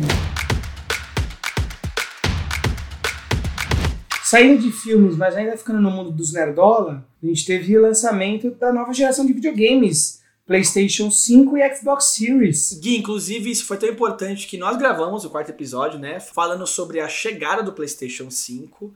Eu já comentei aqui anteriormente no episódio, é uma parte importante aqui. Inclusive, quando nós fomos criar esse podcast, a gente até namorou a ideia, né, Gui, de só falar sobre games. Que bom que não foi isso, né? Porque eu acho que a- o nosso forte é falar um pouco sobre tudo. Nós tivemos aí a chegada da nova geração. Como a gente falou lá no episódio, quarto episódio, é fraca, é, é no ritmo lento, porque os desenvolvedores ainda estão entendendo tal. Mas que eu acho que não só na nova geração, eu acho que foi um ano interessante para quem é fã de Resident Evil, para quem é fã de uma jornada um pouco mais corporativa. Nós tivemos aí o The Game Awards, que é o Oscar dos games. Quem ganhou foi o It Takes Two, um jogo que você tem que zerar obrigatoriamente com outro ser humano. And the 2021 Game of the Year is It Takes Two. o mesmo sofá online. Então eu gostei muito disso, Gui. Porque eu acho que na nossa geração de agora, nessa nossa nova geração, na verdade, de pessoas, é tudo online, é tudo sozinho. Quando a gente era criança, adolescente, né, Gui? Tinha muito jogo, cara, é, tela dividida, jogar de dois, uma aí. O Take Two, ele é assim. Ele é tela dividida, só uma pessoa tem que comprar o jogo, então ele, ele é mais amigável nesse sentido. Gostei muito dele ter ganho, porque dá moral pra esse diretor que é o Joseph Ferris, Gui. Ele é um dos donos da empresa que fez o Two, então ele já foi lá na, numa das premiações do desse TGA, que é The Game Awards, né, que é o Oscar do videogame. Ele já falou fuck the Oscars, Fuck the Oscars, you know? Fuck the Oscars! Fuck you! porque ele era da indústria de, cinema e falou que lá é meio sujo. Então esse cara, ele sempre faz experiências de dois. Esse A Way Out, que foi um jogo também lançado, você tem que sair da prisão, tem que ser de dois e tal. Então, cara, tô muito feliz de voltar um pouco o videogame, aquele negócio de... Mano, é muito legal você conectar pessoas do mundo todo, mas é legal você conectar pessoas da sua casa também. Então eu acho que foi legal esse ano, teve isso, teve o Resident Evil, não sei se tem mais algum jogo que você curtiu que teve esse ano aí também, Gui. E Take Two, jogaço, eu joguei, zerei com o André, nosso amigo, já até participou aqui do episódio da Superliga. Zerei com ele, cara, jogo bom, muito bom, aliás. Mas eu acho que hum, não porque o Take Two ganhou, mas por conta dos cinco finalistas, mostra que foi um ano meio fraco de games esse ano. Foi bem fraquinho mesmo. Sempre essa transição de geração, né? Geração quando você tem lá PS3 para PS4, Xbox One para Xbox Series, a galera ainda tá entendendo como funciona o hardware ali do, do sistema, então a galera ainda não consegue lançar jogos. Eu acho que também que foi um ano que, falando por mim, não sei você, eu não joguei tanto. Você jogou assim? Eu joguei bastante videogame, mas pouca variedade, assim. Eu fiquei nos mesmos jogos, assim. Não, não flutuei por tanta, tanta coisa assim, não, cara. Foi isso, assim, velho. Eu acho que de games é, a gente vai fazer uma sessão curtíssima, porque foi exatamente isso, cara. Teve o lançamento do Play 5, com ele veio o remake do Demon Souls. Parece que foi interessante, mas que não valeu os 400 reais que foi pedido. Um preço completamente fora da casinha. Alguma coisa vale, Gui? 400 reais, assim? Cara, é uma loucura, né? É, enquanto a gente grava, faz pouco tempo, poucos dias que foi anunciado o Final Fantasy VII pro PC. Ele saiu de graça esse ano pra PS Plus, a gente falou bastante dele aqui no Saideira porque eu zerei e porque eu gosto pra caramba de Final Fantasy. E ele vai chegar pro PC por 350 reais, velho. É uma loucura mesmo, cara. 350 conto, velho. Gostar de videogame, Gui, sempre foi um desafio pra quem é brasileiro, né? Hoje que de fato, né, Gui, nós somos os adultos, né, da nossa geração, a gente sabe muito bem que tá difícil, né? Tá tudo muito caro. Um controle de PS5 é tipo 500 reais. Um jogo de PS5 é tipo 450 reais, 400 reais. E isso não faz baratear jogos de PS4, que continuam 280 reais. Então, assim, além de você gostar muito de videogame, infelizmente, ou você tem que ter dinheiro ou um cartão de crédito com muito limite, porque é meio tenso. O ponto positivo desse ano, velho, fica pelo anúncio e a confirmação, né? Não o anúncio, mas a confirmação da data de lançamento de Elden Ring. E não só isso, mas como também dos Open Testes, né? Que rolou recentemente, inclusive falamos disso. Quase consegui. Mas, cara, jogaço que chega em fevereiro, hype total nele. Gui, triste, né? É um ano de videogame que eu acho que por N motivos, pela nossa vida corrida, mas também por como as coisas estão tão caras aqui no Brasil, eu quase não tive contato. Pela indústria em si, pela indústria em si, a gente não teve muito contato mesmo. Pra quem viu a retrospectiva ano passado, teve Fall Guys, teve The Last of Us 2, teve vários jogos interessantes, teve se eu não me engano, teve Spider-Man. Teve, mas é um Morales. É, então. Então, assim, teve várias coisas. Mas esse ano, acho que pelo momento meio do Gui, mas eu acho que mais pelo momento de jogos. Da indústria em si. Eu acho que não foi tão interessante. Então vai ser bem curto aqui. E Gui, falando de esportes agora, teve um ano que o Palmeiras foi duas vezes campeão da Libertadores. O Palmeiras é campeão Libertadores da América! América continua verde! O Palmeiras é tricampeão da Libertadores da América! O Palmeiras foi duas vezes campeão da Libertadores esse ano. O Brasileirão teve dois campeões esse ano. O Flamengo ganhou no começo do ano e o Atlético Mineiro ganhou agora no final do ano. É uma loucura. Isso é inédito, né? Certa forma, assim. Não foi a primeira vez na história que a Libertadores teve dois campeões no mesmo ano. Logo lá no, no tempo que você jogava contra carteiro, isso aconteceu na Libertadores, se eu não estou enganado. Mas no Brasileirão, não sei te dizer se é a primeira vez que acontece de dois campeões no mesmo ano. Realmente não sei. Mas, cara, tá aí, né, velho? O Flamengo campeão no começo do ano, Galo agora.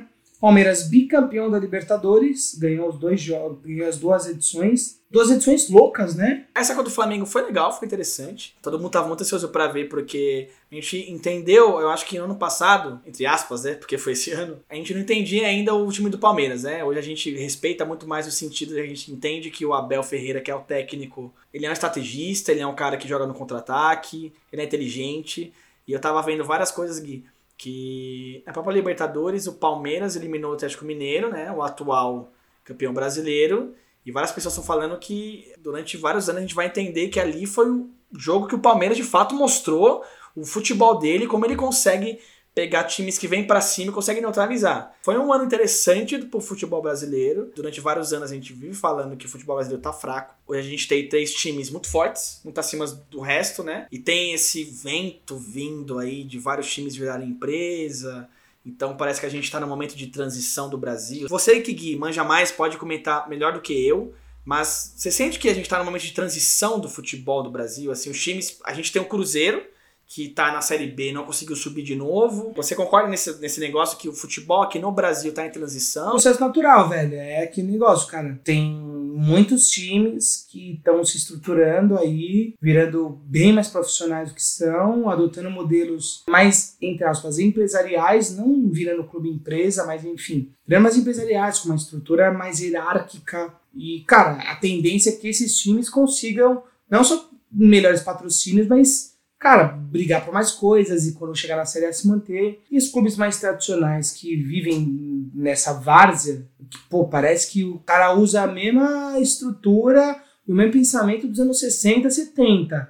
Véi, isso aí vai ficando pra trás, velho. A gente já viu quanto time grande esse ano lutou contra o rebaixamento, cara. Foi Grêmio, foi São Paulo, foi Santos. Assim, é, é uma situação complicadíssima aqui pro, pro futebol brasileiro. Pelo que você falou, você me parece um pouco a favor, mas então você vê com bons olhos essa coisa do, dos clubes virarem empresa. Não, não, não sei se o, se o caminho é virar clube empresa, mas hoje você tem que ter uma estruturação, velho. A gente vive num, num, num país aqui que, velho, no mundo do futebol não são tratados como funcionários, entendeu? Então, assim, jogador não é tratado como funcionário, técnico não é tratado, dirigente não é tratado, cara, eles têm que ser entendidos como um funcionário de um algo maior, entendeu? Então, assim, tem uma hierarquia, tem várias coisas rolando. E parece que não é muito assim, velho. E Gui, não foi esse ano, ou no máximo ano passado, que nós temos hoje uma lei, né, de certa forma, uma regra estipulada que se só pode ter um técnico por ano, né? Dois, né? Os clubes acharam uma forma de burlar isso. A própria lei já previa que fosse burlado. É, foi aquela lei tipo assim, pra inglês ver. E nem o inglês viu, né? Falando em nem inglês viu, Lewis Hamilton perdeu a temporada da Fórmula 1, cara, de uma forma bizarra, velho, pro Max Verstappen. Max Verstappen do capricho no capricho! Campeão mundial 2021! Essa polêmica ainda tá no ar, esse episódio foi recente, a Mercedes entrou com recurso que de fato eu acho que não vai dar em nada. Max Verstappen é o campeão da temporada. E o Hamilton tem todos os direitos de reclamar, velho. Aconteceu um negócio inédito, né? É, a gente comentou mais sobre isso no Saideira. Cara, coisa louca, velho. Coisa louca mesmo, cara. Porque Lewis Hamilton fez uma temporada bizarra. E você ficou com a sensação de que essa temporada fez com que o brasileiro se aproximasse mais da Fórmula 1? Muito mais, inclusive. Eu Nesse final de semana anterior da gravação, eu estava em Campinas e eu estava com o Biel, Biel que participou do episódio aqui que a gente já falou sobre esporte, né? Se o brasileiro gosta de torcer ou vencer. Então ele é um cara que ele tá sempre muito antenado. Beijo, Biel. Eu tava lá, eu tava com ele, com a Rafaela, que também participa bastante, e ele comentou muito sobre isso, que nesse ano a Band fez um negócio muito importante, né? A Band voltou a Fórmula 1 para as mesas dos bares do Brasil. Não foi nem uma, nem duas, nem três vezes, foram várias vezes que nesse ano eu vi pessoas comentando nos bares de vários lugares de São Paulo aqui, que nós somos paulistas, né? Falando sobre a Fórmula 1 de novo. Me pegou de surpresa e parece que assim, você vê, pegando o que você comentou aqui, você pega a vitória do Verstappen aqui no Instagram, pessoas que você não imaginava que assistiam Fórmula 1 estavam postando stories sobre. Então, assim, parece que deu uma girada de chave, né, Gui? Eu também senti, e já flutuando de novo pro futebol, mas agora pro feminino, cara, eu tô sentindo que o futebol feminino tá engatinhando. Baby steps, né? Passos de bebê. Mas, cara, eu sinto. Toda a Globo Esporte comentam sobre. Lá na final que tivemos o Corinthians, que o Roger foi meu irmão. Boa, Roger foi na final, tava cheio o estádio do Corinthians. As bravas corintianas triplicam a emoção. Corinthians tri paulista, Corinthians tri brasileiro, Corinthians tri na América, Corinthians é lento o processo, né, Gui? Mas tá rolando, né? Você tem, tem essa impressão? Não, eu vou te falar que eu acho que não tá mais engatinhando, eu acho que já tá, tipo, de pé andando. Assim, cara, o futebol feminino já tá bem estruturado. É em alguns lugares aqui do Brasil. O Corinthians aqui em São Paulo ainda é referência. Eu diria que o Corinthians é referência na América do Sul, não só em São Paulo, nem só no Brasil, é, é no continente mesmo. O time do Corinthians tem uma estrutura diferenciada. Eu já trabalhei no Corinthians que acompanha um pouquinho, posso dizer que de fato é realmente diferente a história que o Corinthians tem. Não é de hoje, faz pelo menos uns 5 anos aí que o Corinthians tem uma história legal. Cara, muito louco ver. A Libertadores foi feminina foi muito louca, o Brasileirão feminino foi muito louco. Final do Paulista, cara, tudo, tudo Mano, foi muito foda. Só jogaços, velho. Só jogaços. A arena do Corinthians estava cheia em todas essas ocasiões. Quanto Palmeiras, contra São Paulo. Acho que o ponto baixo foi a eliminação nas Olimpíadas, a gente comentou sobre isso. Foi broxante, velho. O Brasil podia ter ido mais longe, perdeu e o, o, o papo derrotista do tipo, ai, a gente perdeu, mas valeu por tudo, não foi legal. Putz, vacilou. Era pro Brasil ter chegado tão longe. E Gui, a gente tá dando spoiler o episódio inteiro, né? Eu falei que a gente ia comentar um pouco sobre isso no Medina, agora que você comentou sobre as meninas. Tivemos, e pasmem, as Olimpíadas foram em 2021. Parece que foi há dois anos atrás, sim, mas foi em 2021. Top, não só a Olimpíada, como a Paralimpíada, em que o Brasil, mano, o Brasil foi bem demais na Paralimpíada. Brasil! Como foi nas Olimpíadas também, de fato, mas, cara, podia ter ido melhor nas Olimpíadas. Assim como a gente falou do futebol feminino, teve o vôlei de praia que decepcionou, o vôlei de quadra decepcionou, né? Poderíamos ter uma medalha a mais com Medina se ele tivesse talvez um pouco mais focado. O skate a gente esperava um pouco mais. A gente não falou, mas, pô, Fadinha é uma das personalidades do ano. De longe, cara. Mano, a mina cativou o Brasil, velho. fez com que as pessoas acordassem uma e meia da manhã pra assistir ela, ela fazer as manobras. Cara, Fadinha também tá aí, velho. Entre pessoas do ano. E é o que eu comentei mais cedo, né, Gui? Que o Medina trouxe um esporte novo pro Brasil pra gente torcer. Tivemos, né, Gui, a primeira medalha de skate da história, porque nesse ano aqui nós tivemos a estreia do skate como esporte olímpico. Então foi, eu acho, Gui, umas Olimpíadas para quebrar vários paradigmas. A gente teve aí várias coisas que nós comentamos e várias saideiras aí. Foi muito legal. O Brasil quebrou recorde de medalha, foram 21 medalhas. E eu fico muito feliz com isso, né, Gui? Que várias coisas importantes do ano nós fizemos episódio especial sobre. Esse foi mais um. Nosso episódio 22, a gente fala especificamente sobre as Olimpíadas, que nós trouxemos os queridos Luca e Raíza. Brasil, o país da água, porque Isaquias Queiroz, ouro na canoagem de velocidade. Ana Marcela Cunha, ouro na maratona aquática. Então, se vocês quiserem mais detalhes, ouçam lá. Mas eu acho que as Olimpíadas, que foram importantes nesse ano especificamente, a gente fala isso no episódio, tava tudo muito ainda escuro, né? Quando as Olimpíadas vieram aí.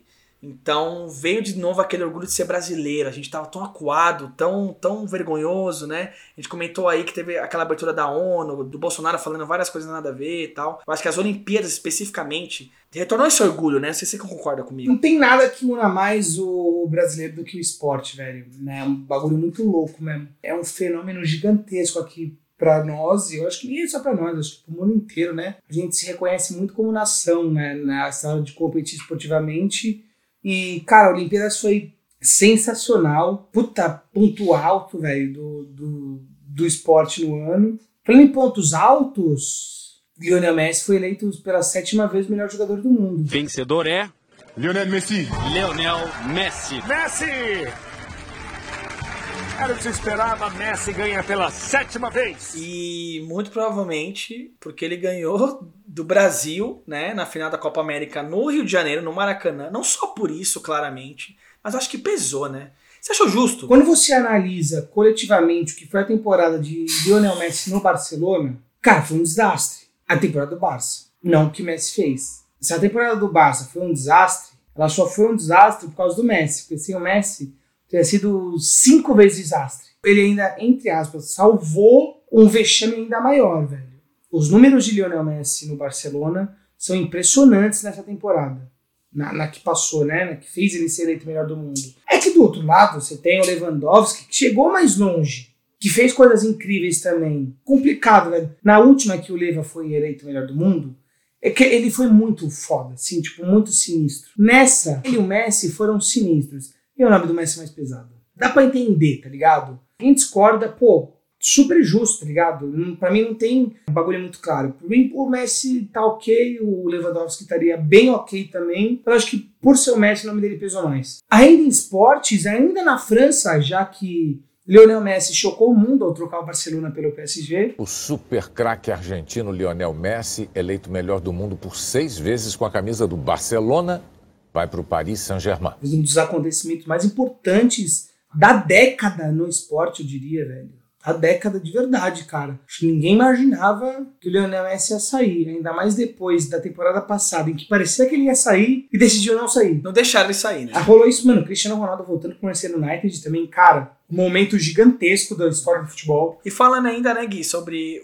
o- Messi ir pro PSG, eu gostei, achei interessante. Eu acho que tinha que ser do Barcelona. Lá, inclusive, tá, o Barcelona tá fudido aí. Quem vê um pouco aí sabe. Não Messi, né? Mas Mbappé, Messi, Neymar, né? O novo trio aí mundial, até agora não vingou, né? Inclusive o Neymar tá quebrado. O Neymar, ele tem, sei lá, 40, 40 e poucos por cento de jogos não jogados no PSG. É um negócio muito louco, cara. A quantidade de jogos que esse cara ficou fora desde que ele chegou. E Gui, você falando um pouco sobre o Neymar, eu acho que é importante a gente também falar um pouco sobre.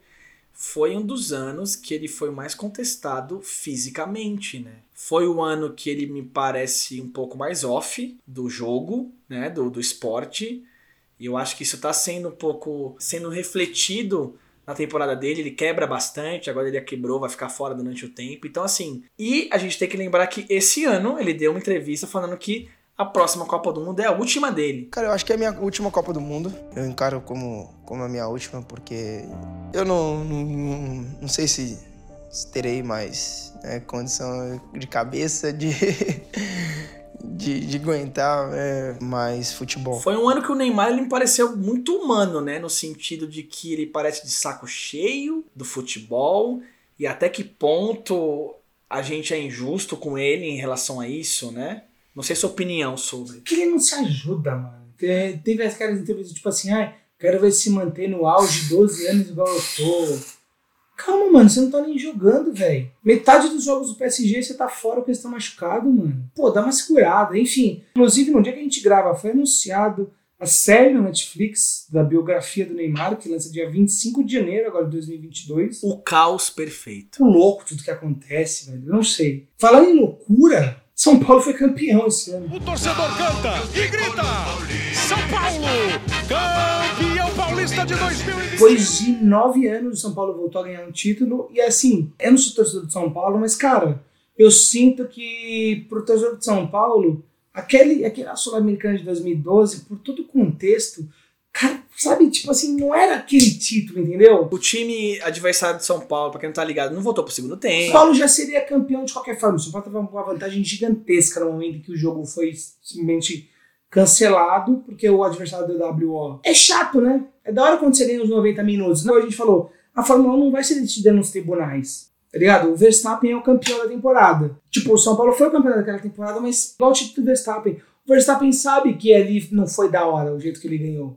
Igual o São Paulo sabe que não foi da hora, que, ganhou. Não importa se ele mereceu ou não. Então acho que tipo, velho, esse ano foi pro torcedor de São Paulo comemorar pra cacete. Vários dos meus amigos são paulinos comemoraram pra caralho. Eu achei super justo. Pô, faz mais tempo que você não comemora um título, velho. Vai comemorar mesmo, não importa que é o Campeonato Paulista. Aí, ainda assim, você ganhou do Palmeiras.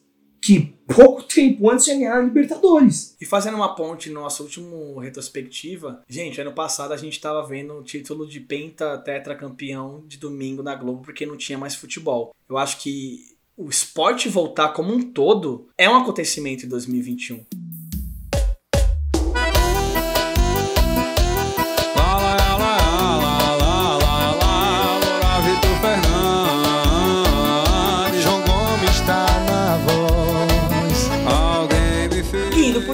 Aqui do retrospectiva Esmerilhando 2021, não tem como não falar de música nesse ano incrível, né? Importantíssimo falar sobre esse assunto. Cara, eu acho que foi o ano do piseiro, você diria, no- aqui no Brasil? Foi, né? A gente já deu esse spoiler no último retrospectiva que tinha tido a explosão do Barões da Pisadinha. Barões da Pisadinha, que ano passado tava sozinho. Hoje nós temos o João Gomes, o Tarcísio do Acordeão. Inclusive fui ver o show ao vivo, muito legal. Cresci vendo forró.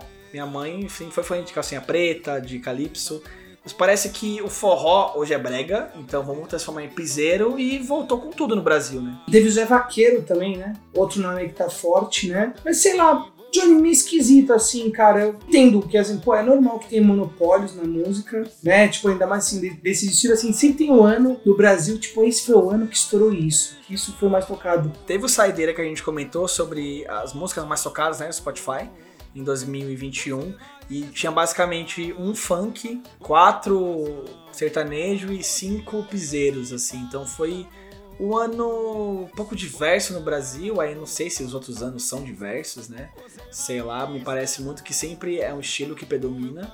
Por exemplo, eu sei que o ano da Anitta foi forte, mas ela é meio sozinha, né? Nesse, nesse quesito aí, meio pop, meio internacional barra nacional. Mas eu, particularmente, cara, eu ia ver o show, né, do Barões da Pisadinha, não fui por motivos aí mais fortes, né, da vida. Foi cancelado o show, desde o ano passado, gosto de Barões, continuo gostando, tinha a chance de vê-los ao vivo.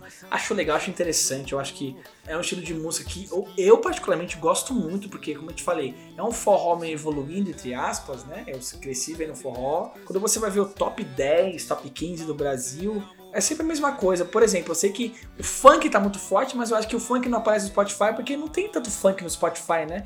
Não tem tanto trap no Spotify, que eu acho que também foi o ano do trap, né? O trap cresceu bastante. Quando você vai virar no YouTube, tem vários vídeos com milhões de visualizações, cresceu muito, mas é muito de YouTube, né? Não tem tanto no Spotify, não sei como é que funcionam os direitos, enfim. Quando você vê Spotify oficial, o que pegou foi piseiro, sertanejo e funk, é meio previsível, né? Meio chato. Quando você vai ver no final aí o levantamento. A maioria desses caras do piseiro, os babaca, né? Fora assim de palco, mas enfim, nem vamos falar muito disso, mas enfim, felizmente, né? Podia servir como exemplos mais positivos, mas não servem. Mas, enfim, as músicas são boas, mas, cara, não sei, pra mim esse ano foi um ano um pouco esquisito. Cara, eu acho que a indústria da música teve que também se reinventar nessa, nessa pandemia, né? A gente voltamos a ter shows agora. Agora no final do ano, enfim. Então não sei se a indústria estava lenta ou se o brasileiro também sempre ouve a mesma coisa. Isso aqui não é uma crítica. Enfim, eu adoro a música brasileira. Como te falei, eu adoro o piseiro. Mas quando você vai ver a retrospectiva, é muito um reflexo do ano passado, não mudou tanto, né? Tem muita banda anunciando turnê por aí, banda grande, né? Eventos aí como Rock in Rio, que parece que vai ser muito foda com todo mundo que tá vindo. Turnê da RBD. Turnê da RBD. Teve uma vibe meio túnel do tempo esse ano também, né? Eu acho que a música ela tá se encontrando ainda, se reencontrando na verdade. Porque a pandemia fudeu tudo, essa é a real. Quando você vai fazer uma live, e foi o ano das lives, de novo, né? 2020 já foi, eu acho que 2021 foi menos, mas continuou. A live você tem que continuar o que você já tem, você não pode criar músicas novas em lives. Então foi um ano de repeteco, foi um ano de repetição de 2020. Então acho que eu concordo com você que talvez 2022 traga coisas novas, porque o mundo aparentemente voltando ao normal. Tomara. Like the legend of the phoenix. All ends with beginnings. Esse ano, coisa totalmente pessoal, vai ser rápido aqui, porque é só eu, Johnny. Teve o fim do Daft Punk, né, cara? Que eu falei no Saideiras, fiquei muito emocionado lá, 22 de fevereiro de 2020. Teve o fim da, da dupla francesa lá, que é a dupla francesa que ninguém conhece, mas que todo mundo conhece umas três músicas aí. E teve o fim, fiquei muito triste, porque um dos sonhos da minha vida era vê-los ao vivo. Talvez eles voltem, talvez não, enfim. Eu só queria trazer aqui, porque foi um negócio que no Saideira foi importante, me impactou muito. Eu e Gui, a gente fica zoando muito, né? Mas o Gui já mostrou respeito pro Daft punk por minha causa, porque eu mostrei que meio que mudou a cena eletrônica, mas não a cena eletrônica, né? O pop, o One More Time não é eletrônica. O One More Time é uma música que estourou bastante. Aproveitando já que o Johnny falou de coisa pessoal, esse ano eu comecei a fazer algo de percussão, né? Tô aprendendo a tocar instrumento. Eu que adoro pra caramba um samba um pagode todo, começando a tocar algumas coisas aí. Já que a gente tá falando de música, pô. Aprendizado é sempre aprendizado, né, cara? Muito louco, velho. Não faço mais nada que eu gosto, velho. O que eu faço é trampar. Eu preciso fazer alguma coisa que eu curto, mas, pô, não quero jogar bola, que eu tô com um pouco de medo do Covid, essas coisas coisa, preciso arrumar alguma coisa. Fui fazer aula de instrumento e, putz, cara, como eu me arrependo de não ter começado antes. A gente comentou em off bastante sobre isso, né? E o Gui sempre comentou que ele tinha essa vontade de começar a aprender de fato, né? Ele é um cara que, pô, quem ouve a gente aí sabe que ele adora música brasileira, pagode, música ao vivo, assim. Então, quando ele falou para mim que ele foi fazer, é engraçado isso que ele falou, porque na minha cabeça eu pensei, caralho, por que, que ele não, não tinha começado antes? Faz total sentido, né? Mas é aquelas coisas que a gente coloca na vida, né? Preguiça, será que dá tempo? E o dinheiro, não sei o que e tal. E você ter começado esse ano, eu acho que foi um acontecimento legal, mano. Foi, foi. Tô ali curtindo, cara. É, é um bagulho muito louco, assim, cara. Pela falta de tempo, né? Não que tenha mudado, velho. O que eu mais faço é faltar nas aulas e ter que fazer um EAD lá que o professor me manda um vídeo da aula para eu praticar em casa. Mas faz. Mais fácil, mais fácil. Tô, tô dedicado aí, é bem da hora. E acho que é isso, cara. De música, eu falei, foi um ano esquisito, mas eu tô feliz que eu comecei a fazer, aprender um pouco mais sobre música. Conhecimento nunca é demais, né, Johnny? Sempre tem espaço na cabeça para conhecimento. Lembrei andando na rua quando eu passava na sua casa, aquela casa continua sendo a que eu gosto mais. Esse ano, falando de novo em coisas pessoais, conheci o Jean Tassi, né? Que é uma zoeira do nosso grupo interno lá. Quem é esse cara? Tá? Um cara que ele tem uma vibe meio MPB, meio jazz, ele é novão, ele tem uma vibe meio romântica, meio rap, ele é bem diferentão assim. Por que eu tô falando isso? A gente comentou que eu fui para Campinas, fui só para vê-lo o show ao vivo lá foi muito legal, muito incrível. Então, nesse ano me impactou muito musicalmente esse cara aí. Eu tive. Fiquei órfão de Daft Punk. Pra você ver como de fato eu sou eclético, né? Eu fiquei órfão de eletrônica e conheci um cara em PB meio soul, meio jazz, que foi muito legal. Mesmo os caras zoando muito no grupo, né? O Jean quem é esse cara? Se tá no metrô, não vou conhecer. Isso é verdade, né? Mas porra, daí, né? É, que, que isso muda? A música é boa, mas beleza, mas se ele tá no metrô eu não conheço. Mas foi muito legal. Foi um puta negócio que aconteceu comigo, porque o Gui sabe, eu tive uma semana difícil. Fui pra Campinas pra respirar um pouco. Rafaela, inclusive, agradeço demais, fiquei na casa dela. Valeu, Rafa. Então foi legal jantar. Se pra quem não conhece aí, eu vou deixar um trecho de uma música aí. Foi um cara muito legal que eu conheci esse ano aí. Saudade demais. Olha onde eu vim parar. Saudade demais. Acabei vindo aqui. Saudade demais. Senti saudade demais. Cê me devolve. Saudade demais. O gosto que eu sentia falta. Saudade demais. Até pensei que eu era frio. Saudade demais. Talvez eu esteja errado. Ainda vai saber. Talvez eu faça parte daqui. A gente quer falar de morte aqui, né? Não vamos falar quem morreu, quem não morreu, nada disso, mas eu acho que uma coisa que impactou muita gente, eu acho que foi a Maria Mendonça, né? Não que ela seja mais importante que todo mundo, mas eu acho que impactou muito a gente. Eu acho que vale aqui a menção honrosa de que não a morte dela, mas a vida, né? Eu e você, a gente gostava muito dela. Você teve o privilégio de vê-la ao vivo. Eu nunca vou ter esse privilégio, infelizmente. Dentro da retrospectiva, também vale ter uma homenagem não póstuma. Homenagem pra cima de- da mulher que ela foi. Teve um saideira que a gente já falou muito sobre ela, né, Gui? Se é pra gente terminar falando sobre música, que seja terminando falando sobre a Mariana Mendonça, né, cara? E algumas coisas alegres e felizes que ela trouxe pra gente curtir vários rolês. Exatamente.